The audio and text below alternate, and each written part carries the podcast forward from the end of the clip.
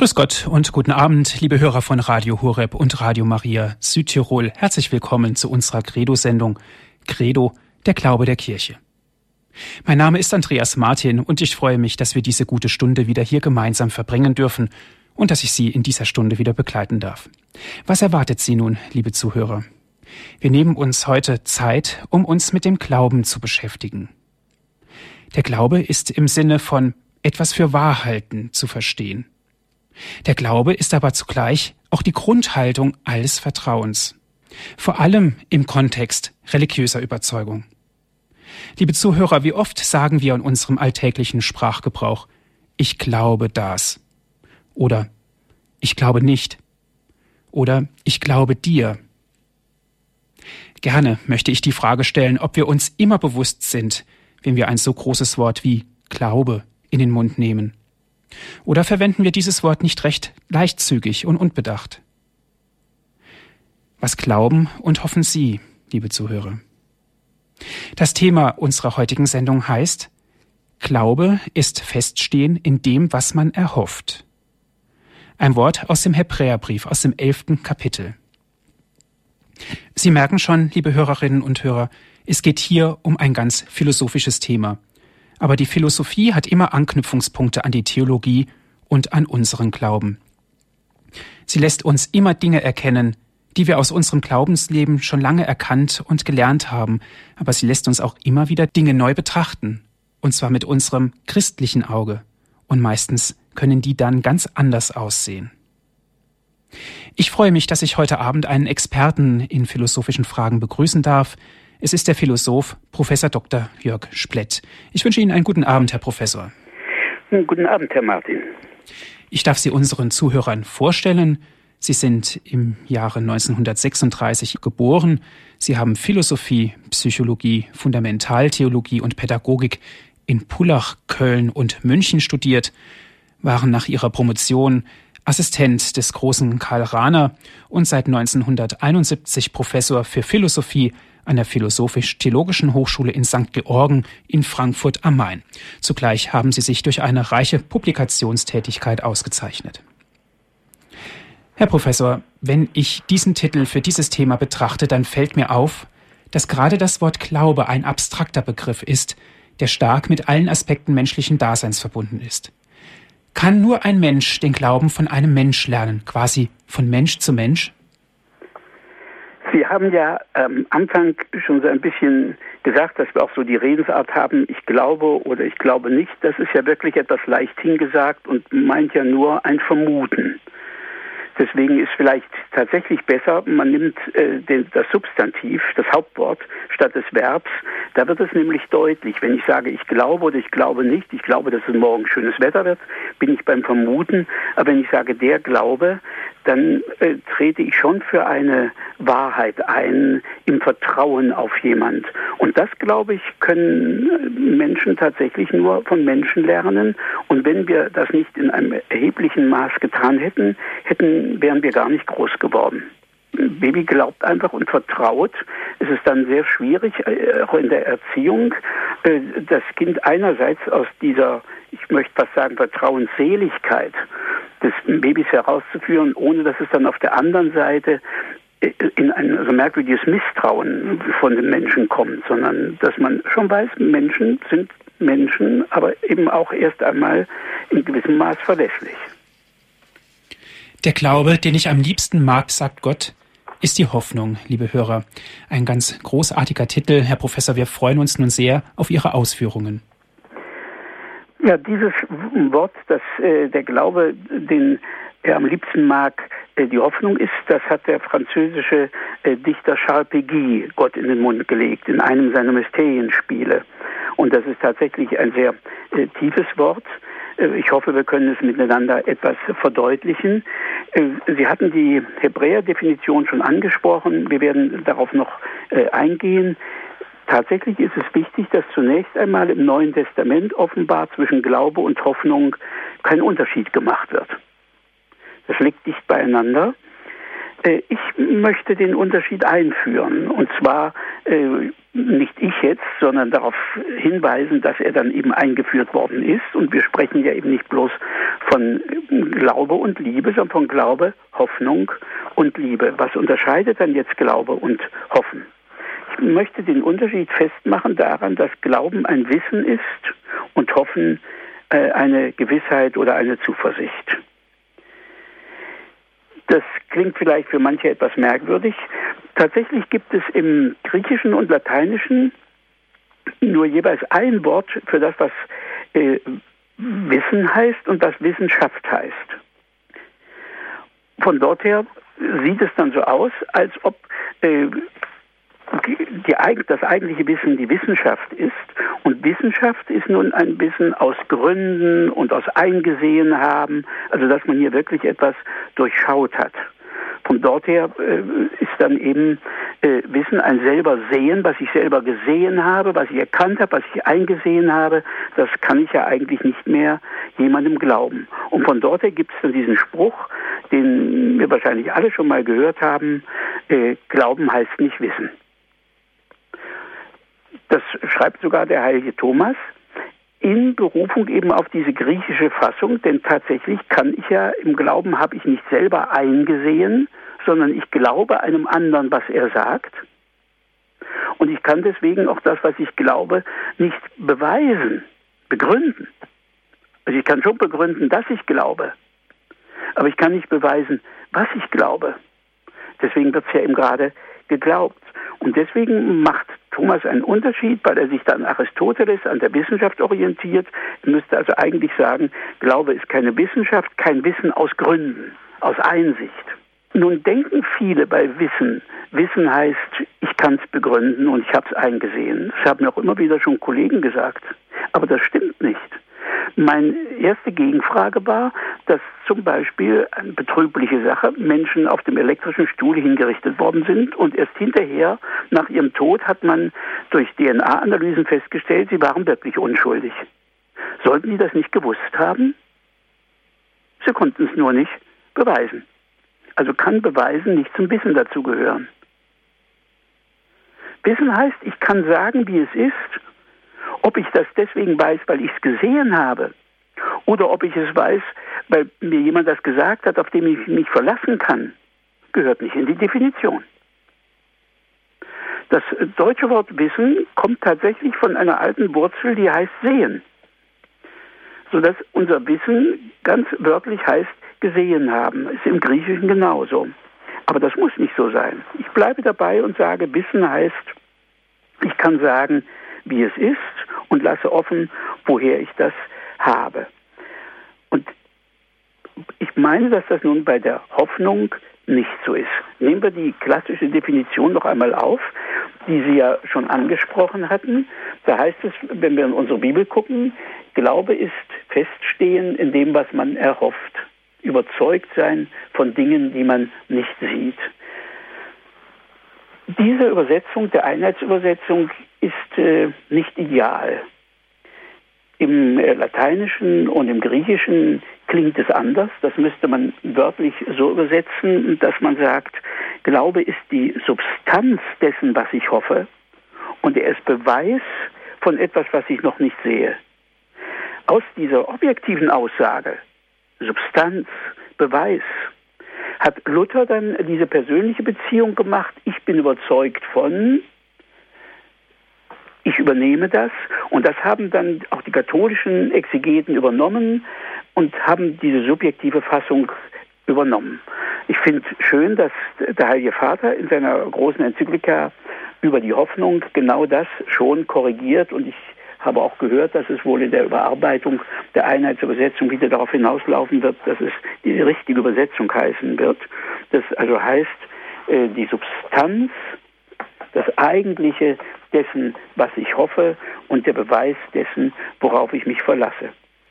Und hier wird dann, glaube ich, deutlich der Unterschied zwischen Glauben und Hoffen. Ich weiß im Glauben, nicht ich vermute, ich weiß im Glauben, dass Gott will, dass alle Menschen gerettet werden.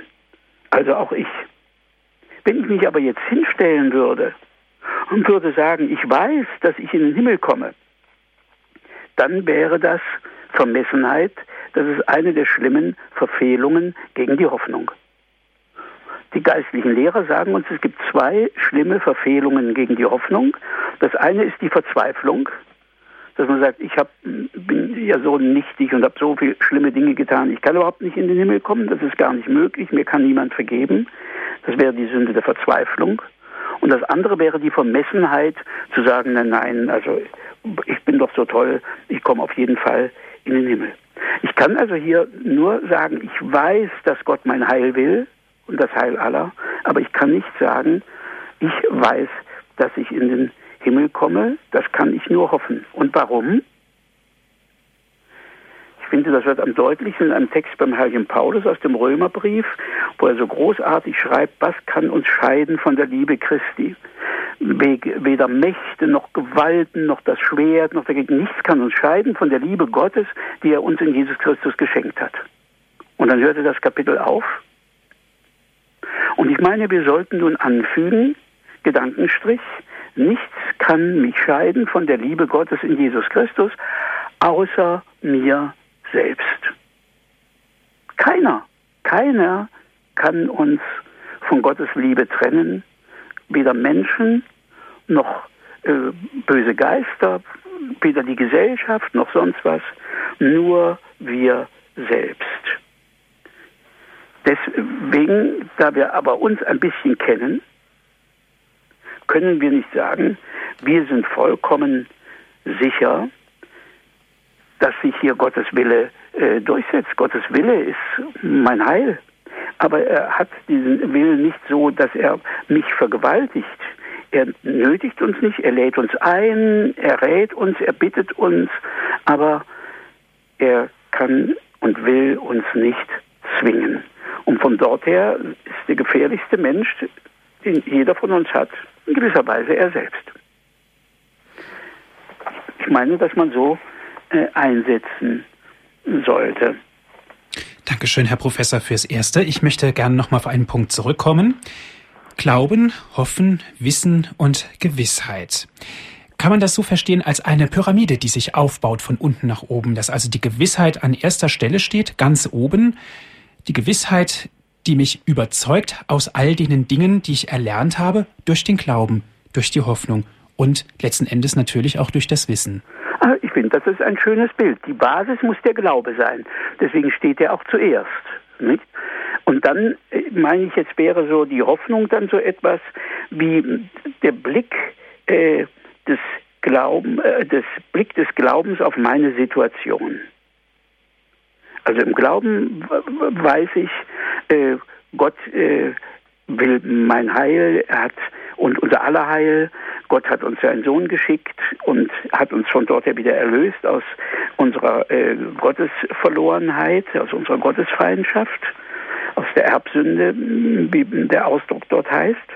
Und jetzt äh, können wir in der Gnade Gottes und durch den Heiligen Geist befreit durch Jesus Christus hier unterwegs sein, aber wir können nicht mit dieser selben Sicherheit sagen, ich weiß, dass ich diesen Weg auch gehen werde. Dass ich mich wirklich erlösen lasse. Und deswegen finde ich sehr schön, wie Sie sagen, die, die Spitze äh, aus dieser Fläche, die der Glaube ist, Spitze auf jeweils mich hin und auch auf die anderen hin, auf jeden Einzelnen, auf alle eigentlich, ist dann genau dieser Punkt, dass ich sage, hier nehme ich jetzt mich in den Blick und mein Leben.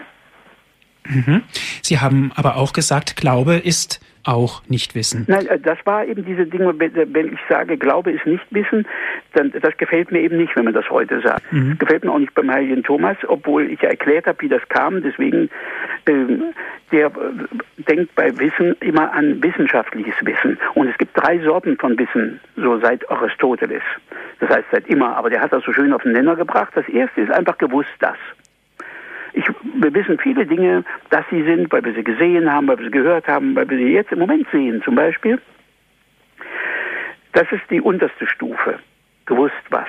Dann ist schon eine Stufe höher äh, das gewusst wie. Das kommt aus der Erfahrung. So entsteht das, was wir, was die alten Kunst nennen, wir sagen eher Kunde, also Heilkunst zum Beispiel. Man hat festgestellt, dieses eine Kraut hilft gegen Fieber, das andere hilft gegen Durchfall und ein anderes gegen Verstopfung. Man weiß nicht warum und wieso, aber man hat das gelernt und das, deswegen kann man da schon ein bisschen mehr wissen als das bloße das. Ich weiß nun auch gewusst, wie. Das ist ja besser, wenn ich Probleme habe, um sie zu lösen. Und die höchste Stufe unter dieser Betrachtung ist sicher die Wissenschaft, wenn ich auch noch weiß, warum. Denn wenn was kaputt ist und zu reparieren ist, ist es schon eines, das man reparieren kann, wenn man so ein bisschen weiß, wie. Aber noch besser ist, ich weiß genau warum. Und deswegen ist die Wissenschaft, wenn ich gucke, dass es bei Wissen darum geht, mit der Welt zurechtzukommen, ist die wissenschaftliche Wissen das höchste Form von Wissen. Zwischen Menschen ist es schon nicht so. Dass ein anderer Mensch mich liebt, das kann ich gar nicht wissen, warum. Warum liebt mich jemand? Ich kann wissen, warum jemand verliebt ist. Das kann man mit der Psychologie rauskriegen. Aber warum jemand liebt, weil das ein Freiheitsvollzug ist, da gibt es keine Antwort des Warum. Ein Wie gibt es schon, dass man lernen kann, wie man seine Liebe zeigt, das ist wahr. Und es gibt aber im Kern eigentlich nur ein gewusst das. Und das kann ich übrigens auch nur wissen, ist schon interessant, wenn ich das zugleich dem anderen auch glaube. Es gibt keine zwingenden Beweise für äh, Liebe. Da sagt der eine, ich springe für dich vom Eiffelturm, dann sagt der andere, das ist noch nicht hoch genug. Das sind natürlich ganz starke Aspekte für den Glauben. Es wird auch ganz deutlich, in welchem Rang der Glauben steht. Das meine ich, zeigt sich gerade daran. Also gerade so, je wichtiger und wesentlicher etwas für uns ist, desto weniger haben wir ein wissenschaftliches Wissen, so wichtig das für andere Gebiete ist, desto mehr haben wir ein Glaubenswissen. Und deswegen gefällt mir das auch, dass das so im späten Paulusbrief dann dort steht, also ich weiß, auf wen ich mein Vertrauen gesetzt habe. Und deswegen sollte man tatsächlich nicht übernehmen, diese Redensart, die einem heute so oft begegnet. Glauben heißt nicht wissen. Es ist ein Wissen, nur kein wissenschaftliches Wissen, kein beweisbares Wissen.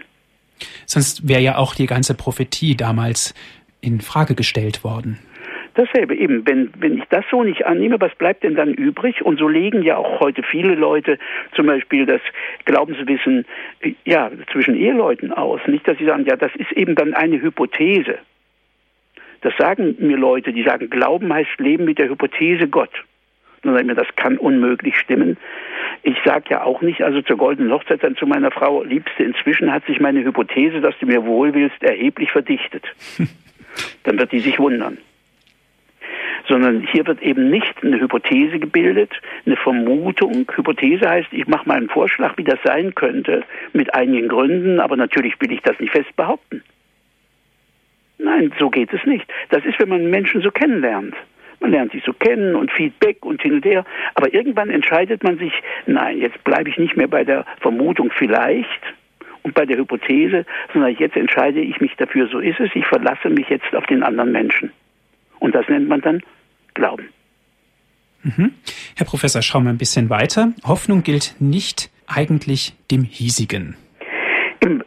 Das ist jetzt ein wichtiger Punkt, wenn man nämlich schaut, wie das jetzt nochmal wieder auf den Glauben zurückkommt, wenn man zum Beispiel den ersten Psalm nimmt, ein Psalter überhaupt. Da heißt es also im ersten Psalm gleich, wohl dem Manne, der da nicht dem Rat der Frevler folgt, äh, der Freude hat an der Weisung des Herrn. Er ist wie ein Baum, der an Wasserbächen gepflanzt ist und zur rechten Zeit seine Frucht bringt. Alles, was er tut, wird ihm gut gelingen. Das ist also eine Vorstellung, das nennen, nennen die Fachleute so den Tun-Ergehens-Zusammenhang. Die Vorstellung in Israel, wer sich gut benimmt, dem geht es gut. Was folgt denn daraus, wenn das, wenn das so allgemein geglaubt wird? Daraus folgt, wenn es jemandem schlecht geht, dass die Leute sagen, der ist ein Sünder, der ist nicht gut, denn es steht im ersten Psalm schon und in vielen anderen auch. Wer gut ist, dem geht's gut. Jetzt geht's ihm nicht gut, also kann er nicht gut sein. Dieser Gedanke, der also den Leidenden, den Menschen mit Unglück auch noch zum Schuldigen erklärt und ihn so sozusagen als Sündenbock in die Wüste jagt, das finde ich wirklich schlimm und darum bin ich so tief dankbar, dass das Buch Hiob in der Bibel selber drin steht. Man muss also das nicht von außen kritisieren, das wird in der Bibel selber kritisiert, denn genau darum geht es im Buch Hiob, dass der Hiob leidet und seine Freunde kommen und sagen, du leidest, also bist du ein Sünder, das musst du bekennen und dann kommen wir schon wieder weiter. Und der sagt, nein, ich habe nicht gesündigt. Das ist natürlich, man merkt, das ist eine Lehrerzählung, ein Märchen. Denn welcher Mensch könnte sich dahinstellen und sagen, ich habe nicht gesündigt? Aber genauso ist die Erzählung angelegt und am Ende tadelt Gott die Freunde, die den Hiob da schuldig sprechen wollten zur Verteidigung Gottes. Und er sagt, bittet den Hiob, dass er für euch betet. Denn der Hiob hat es hier richtiger gemacht. Er hat es auch nicht ganz richtig gemacht, weil der Hiob meinte, wenn er gut ist, kommt es nicht in Frage, dass er leidet. Das schlägt bei ihm dann auch der erste Psalm durch. Aber die Antwort dann darauf zu geben, du leidest, also bist du Sünder. Wie oft höre ich das auch im Krankenhaus von Leuten? Wo ich sage, dass, die sagen dann, ja, was habe ich denn getan, dass ich jetzt so gestraft werde? Wer sagt denn, dass sie gestraft werden? Sage ich den Leuten dann. Sie werden, davon werden wir noch reden müssen, sie werden geprüft, aber nicht gestraft. Erst einmal, das muss man erst mal sehen, ob das wirklich so wäre. Und äh, vor diesem Hintergrund, also meine ich, sollte man aufpassen und sehen, dass es in der Hoffnung tatsächlich nicht in erster Linie darum geht, wie es mir hier geht. Und da hat eben vor Jahren, das finde ich so gut und viele haben das äh, gar nicht so mitbekommen oder man weiß es gar nicht, dass Paterana seinerzeit bei einer Tagung in Österreich, die extra eine Tagung war über die Hoffnung und über die Zukunft. Da hat er gesagt, er will ja eine Kapuzinerpredigt halten äh, dafür, dass man den Glauben und Gott nicht benutzen soll als eine äh, Versicherung dafür, dass es einem hier immer gut geht. Sagt er ausdrücklich, sagt, die christliche Botschaft von Gott, hat er damals gesagt, ist eine jenseits von irdischer Hoffnung und Angst, von Optimismus und Pessimismus. Es geht nicht darum, Gott zum Mittel zu machen für unsere Zukunftssorgen und gegen unsere Lebensängste. Er hat nicht gesagt, dass man nicht äh, Gott bitten soll, so wie wir das auch tun im Vater Unser für das tägliche Brot. Natürlich äh, dürfen wir hoffen und bitten, aber zu sagen, dass das der eigentliche Punkt unserer Hoffnung wäre, das hört man manchmal so in der äh, Verkündigung. Es gibt ganze, auch, auch so Gruppen innerhalb des Christentums, wo das in Unternehmensethiken so gesagt wird. Mir ist das schon begegnet in Texten. Sagt, wenn wir morgens kräftig beten, dann haben wir den richtigen Schwung und die Power und dann setzt sich unsere Firma schon durch.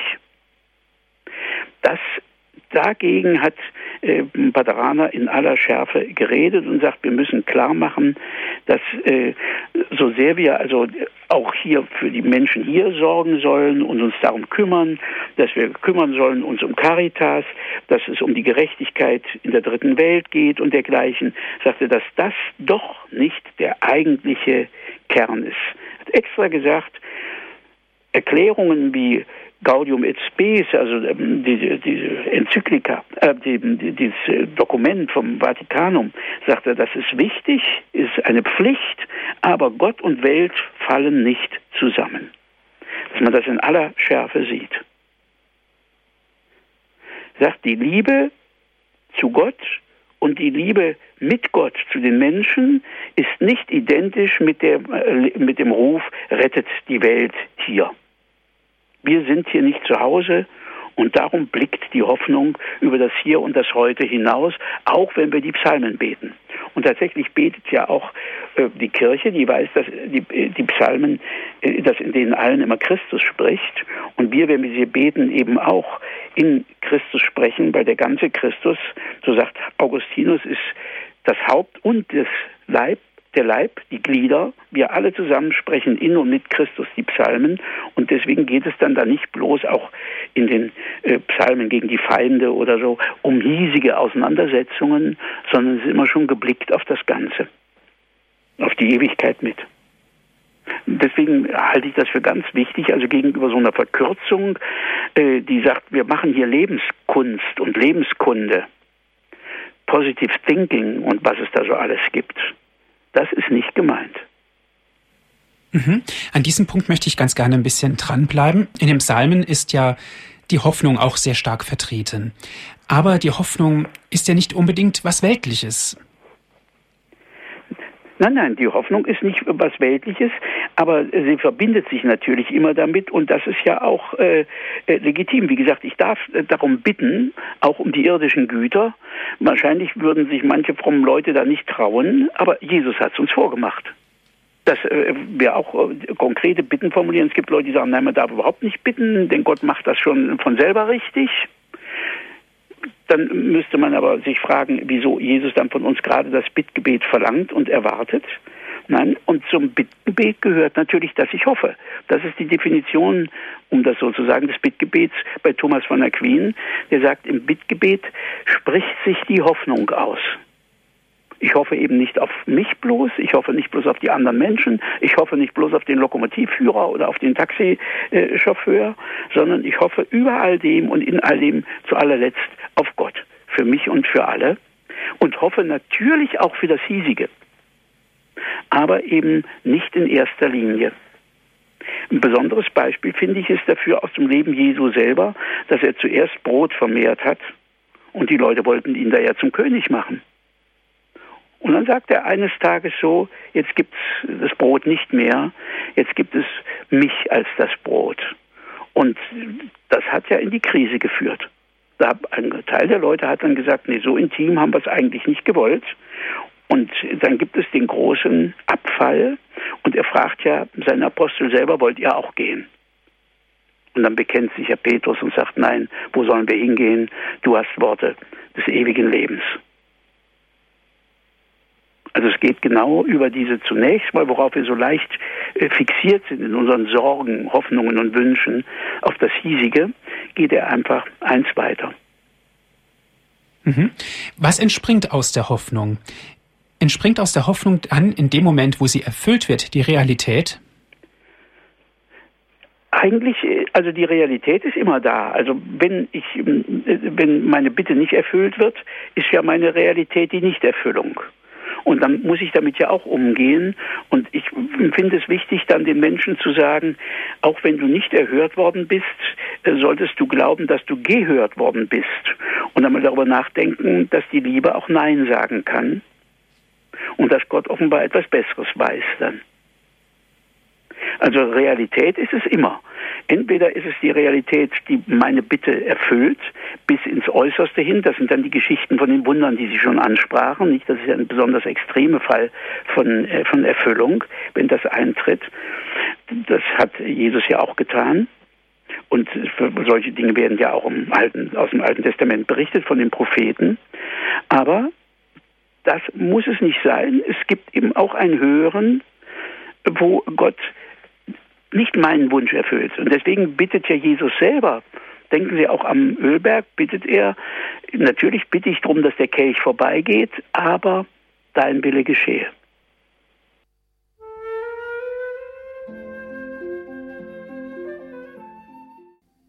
Sie haben eingeschaltet in der Credo-Sendung hier bei Radio Horeb und bei Radio Maria Südtirol.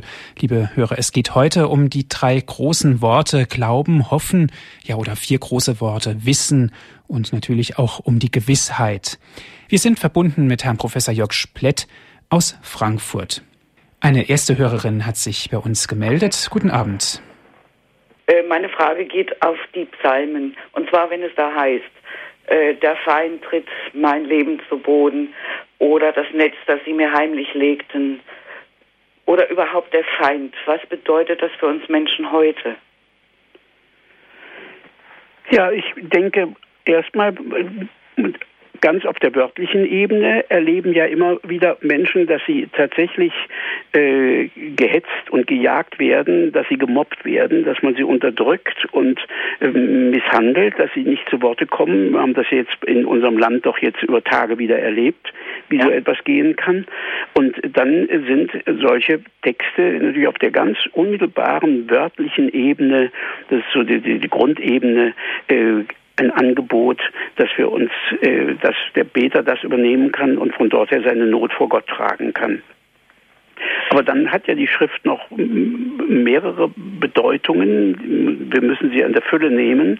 Und dann gilt das, äh, so sagen schon die Kirchenväter, dann nicht bezogen jetzt auf andere Menschen, sondern auf äh, Versuchungen und Belastungen, die uns äh, aus unserer Veranlagung, aus unserer Lebenssituation begegnen und bis dorthin, dass es eben, dass wir ja glauben, dass es auch abgefallene Engel gibt, bis dorthin, dass wir es hier mit Mächten und Gewalten zu tun haben, von denen Paulus spricht und mit unseren eigenen Schwächen und den Folgen unserer Verfehlungen. Also das heißt, der Feind sitzt manchmal in uns selber. So ist es. Ich hatte ja. eingangs ja schon gesagt, in gewisser Weise müssen wir von niemand so viel Angst haben wie vor uns selbst. Denn im Ernst, man kann uns alles Mögliche antun, aber von Gott trennen kann uns niemand außer wir uns selbst. Gut, dann habe ich schon ein bisschen die Frage jetzt. Habe ich sehr gut beantwortet bekommen. Mhm. Ich bedanke mich recht herzlich. Ihre Sendung ist wunderbar, Herr Professor Splett. Ich habe auch schon ein Buch von Ihnen. Gut, danke, danke schön für Ihren Vielen Anruf. Dank. Eine nächste Hörerin hat uns erreicht, Frau Adler. Guten Abend. Guten Abend, Herr Professor. Mein Name ist, ja, das haben Sie ja schon gesagt. Ja. Ich rufe aus Berlin an und habe eigentlich nur eine Bitte. Eine Bitte um eine Patentantwort. Und zwar auf jene Äußerung, die Sie auch wiederholt genannt haben. Glauben ist nicht Wissen. Mhm. Ich zu meiner Tätigkeit möchte ich sagen, also ich bin ja nun im Ruhestand, aber ich habe eine konfessionelle Schule besucht und äh, bin konvertiert 1999. So viel zu, zu der Vorgeschichte. Und meine Muse fülle ich nun damit, ich betrachte das faktisch als Berufung, aber ich will das jetzt nicht auswalzen. Erschrecken Sie nicht, Kneipenseelsorge, so habe ich das jetzt selbst genannt. Und dadurch habe ich Kontakt zu Leuten, naja, das will ich jetzt nicht weiter ausmalen. Sie können sich das wahrscheinlich ja, ja. denken, denn Berlin ist faktisch Diaspora. Und diese Antwort, Glauben ist nicht Wissen, mit frechen, kecken Gesicht. Haben Sie eine Patentantwort? Ja, ich äh, habe sie an sich äh, äh, kurz schon angedeutet. Ich würde sagen, wenn ich muss unterscheiden wenigstens drei Bedeutungen von Wissen: gewusst das, gewusst wie und gewusst warum. Das gewusst warum ist die Wissenschaft aus Gründen mit Beweisen. Und das gibt es tatsächlich beim Glauben nicht. Woher soll ich wissen, warum Gott mich liebt, warum er mich gerufen hat? Woher soll ich wissen, warum ein anderer Mensch mich liebt? Da gibt es kein Warum. Wenn also einer, und die Wissenschaftler haben das so, die hören bei Wissen immer die wissenschaftliche Wissen, und das ist ein Wissen Warum, und Glauben ist kein Wissen Warum.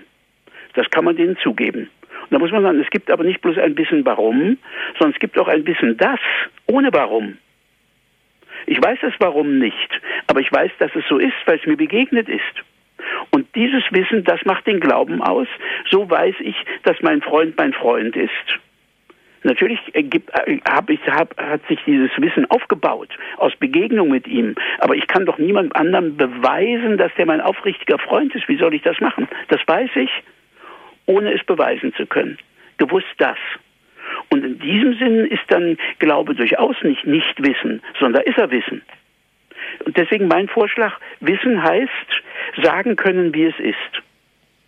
Woher ich das weiß, ob durch meine eigenen Augen oder auf das Wort eines anderen hin, zum Beispiel, woher wissen wir denn, dass England eine Insel ist? Ich bin noch nicht drumherum gefahren. Das glaube ich den Leuten mit den Atlanten und Wikipedia oder was weiß ich. Soll ich das alles nicht Wissen nennen? Was wissen wir denn dann überhaupt noch? Also, gewusst warum, gewusst wie, gewusst das. Und beim Glauben reicht es sagen, gewusst das. Und dann kann man mal den anderen fragen, wie viel er eigentlich weiß, ohne es beweisen zu können. Mhm. Dankeschön für Ihren Anruf, Frau Adler. Und Dankeschön für die Antwort, Herr Professor. Ähm, wie ist es eigentlich bei den Menschen? Was annehmen, Herr Professor, ist doch auch absolut wichtig. Ich liebe jetzt einen Menschen nicht, weil erstens, zweitens, drittens so und viertens, sondern weil es so ist. Ich genau nehme so. es einfach an. Ja, eben. Auch äh, genau das gehört noch in das hin, was wir eben geredet haben. Auch hier kann ich keine Beweise, ich kann anderen noch keine Beweise geben, denn die sind es nicht. Der andere hat zwar Qualitäten und Eigenschaften, die mir zusagen, aber diese betreffen ja nicht den Kern. So geht es los, so lernt man sich kennen, so interessiert oder fasziniert einen vielleicht jemand, aber hoffentlich stößt man da doch irgendwann durch zu diesem Punkt, wo man jetzt ihn selbst erkannt hat und jetzt sagen würde, selbst wenn diese oder jene Eigenschaft verloren geht, wenn du nicht mehr so hübsch und nicht so schlank und nicht mehr so schön, was weiß ich nicht bist, dich habe ich erkannt und von dort her sage ich ja zu dir, aus, äh, auf diesen inneren Kern hin und nicht mehr wegen der anderen Dinge. So wie das also auch äh, vorkommt ich erinnere mich mal, mir hat eine Ordensschwester mal gesagt, eine ältere, die hat gesagt, wenn sie gewusst hätte, was sie im Orden erwartet, hätten keine vier Pferde sie reingebracht. Jetzt brächten aber keine acht sie raus. Ein sehr schöner Vergleich. Nicht? Und das habe ich gesagt, finde ich sehr schön, was Sie da sagen, das passt für meine Ehe auch. Und das ist natürlich auch ein absolut christliches Verhalten. Ja, eben, eben. Herr Lariel ist der nächste Hörer. Guten Abend. Ja, guten Abend. Guten Abend, Herr Martin. Guten Abend, Herr Split. Ähm, ich habe folgende Frage zur Gewissheit. Mhm. Äh, warum soll ich mir nicht gewiss sein? Ich bin mir gewiss, dass Gott mich liebt. Ja. Und das ist absolut. Ja. Und zwar äh, insofern, als es mich frei macht, auf mich zu schauen. So ich kann also auf alle Fälle von mir absehen und äh, für die anderen da sein. Ja, richtig. Aber dadurch bin ich mir gewiss, Dann, in der Liebe, in der Beziehung zu Gott, bin ich mir so gewiss, dass er mich sicher nicht in die Hölle schickt. Er schickt sie auch, Gott schickt überhaupt niemand in die Hölle. Gott schickt niemand in die Hölle. Gott tut das, was wir im Vater unser nur beten, nämlich dein Wille geschehe. Und es kann sehr wohl sein, dass jemand sagt, nein, ich will nicht in den Himmel, ich will mich nicht unterwerfen bei wem Sie das sehr schön nachlesen können, das ist der Autor Clive Staples Lewis, Lewis geschrieben. Sein bekanntestes Buch heißt wahrscheinlich Dienstanweisung an einen Unterteufel. Inzwischen laufen auch seine Narnia-Geschichten für die, diese Kinder wieder.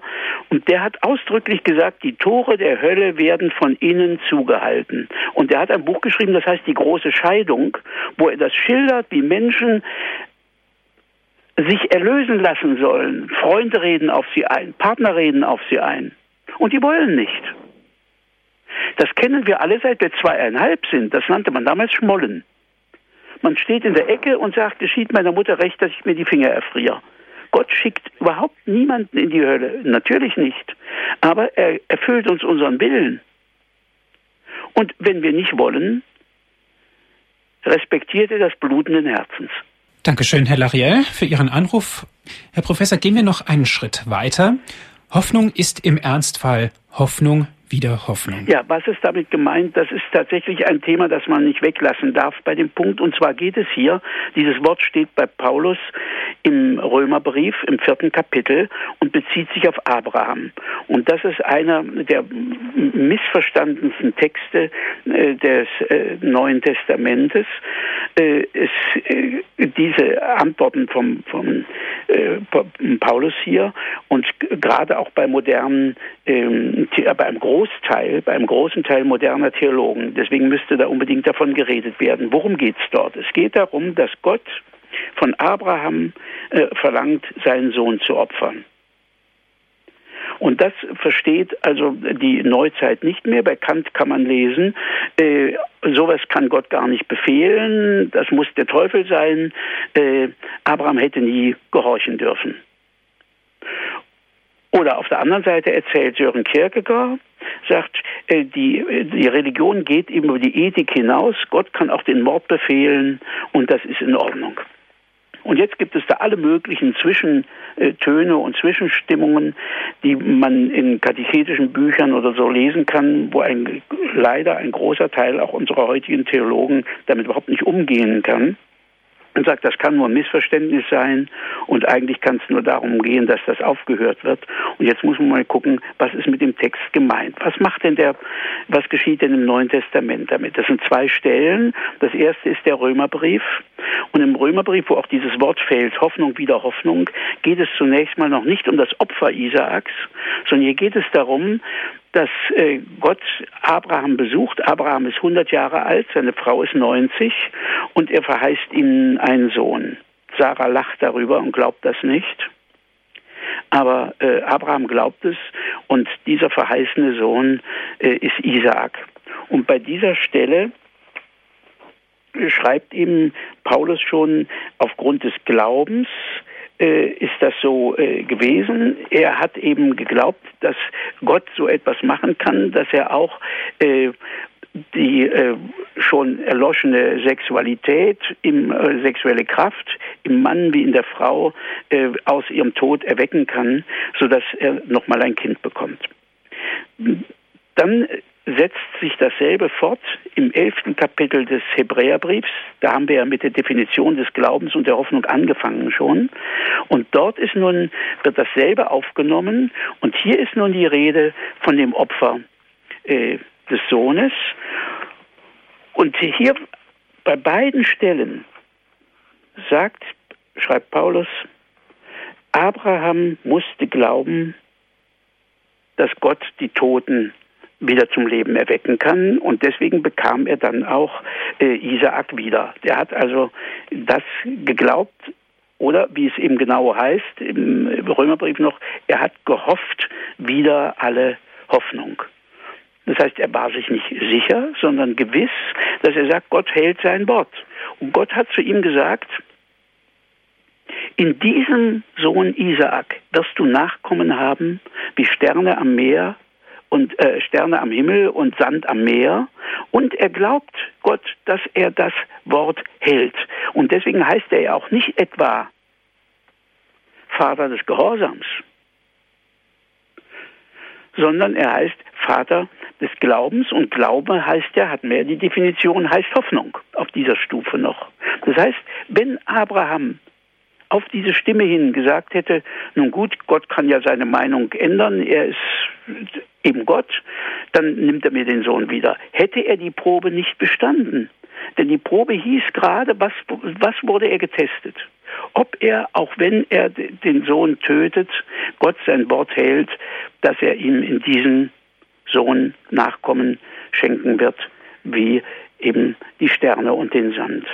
Und der Hintergrund ist, dass damals in Palästina eben Kindesopfer stattfanden. Das war die größte Kostbarkeit, die ein alter Mann hat, ist sein Erstgeborener.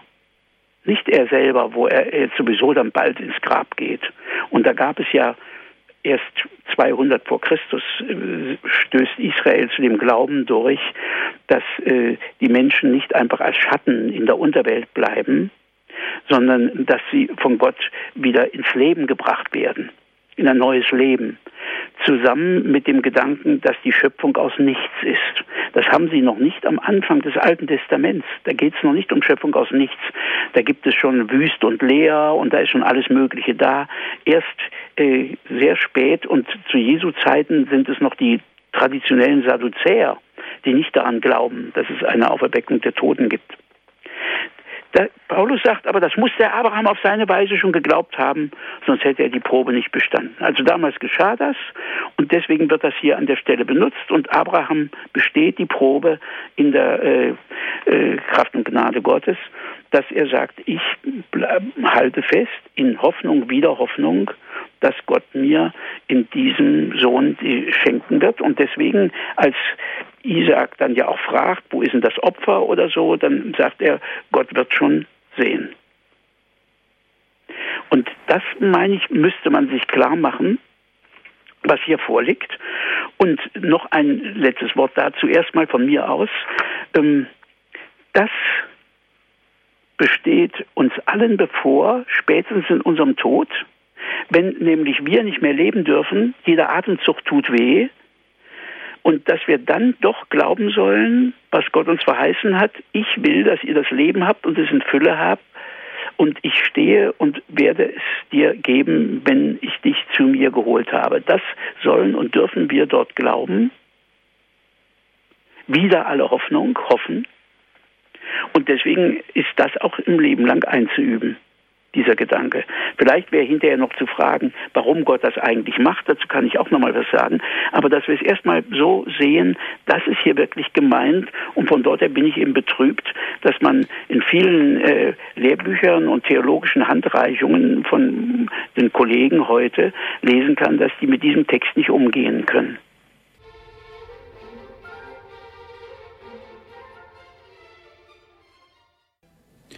Sie haben eingeschaltet hier bei Radio Horeb und bei Radio Maria Südtirol in der Credo-Sendung.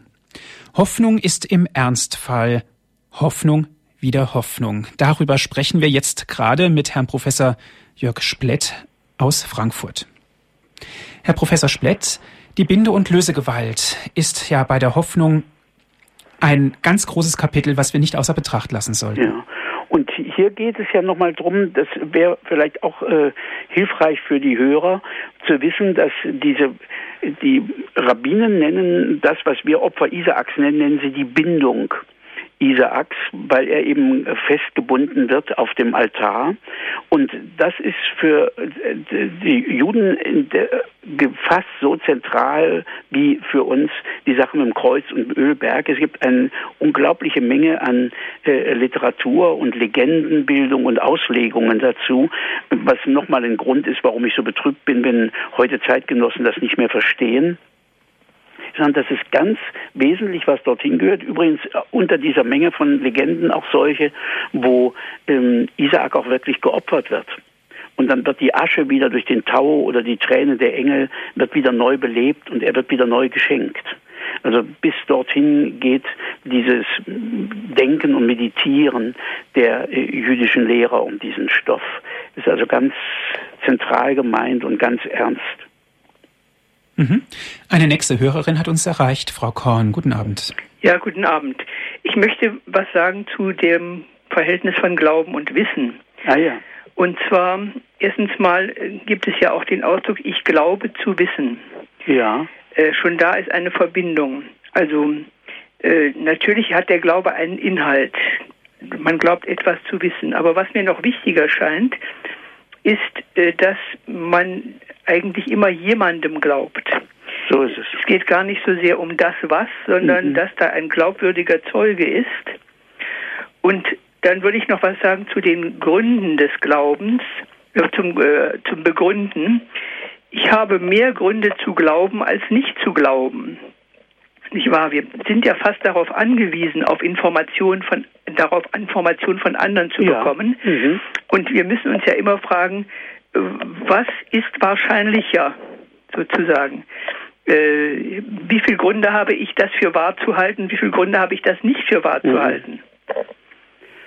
Äh, äh, haben Sie das jetzt nicht ein bisschen verschoben? Also das eine ist, dass ich Gründe habe, jemandem zu glauben. Ja. Das andere ist die Frage, wie wahrscheinlich ist das, was ich glaube.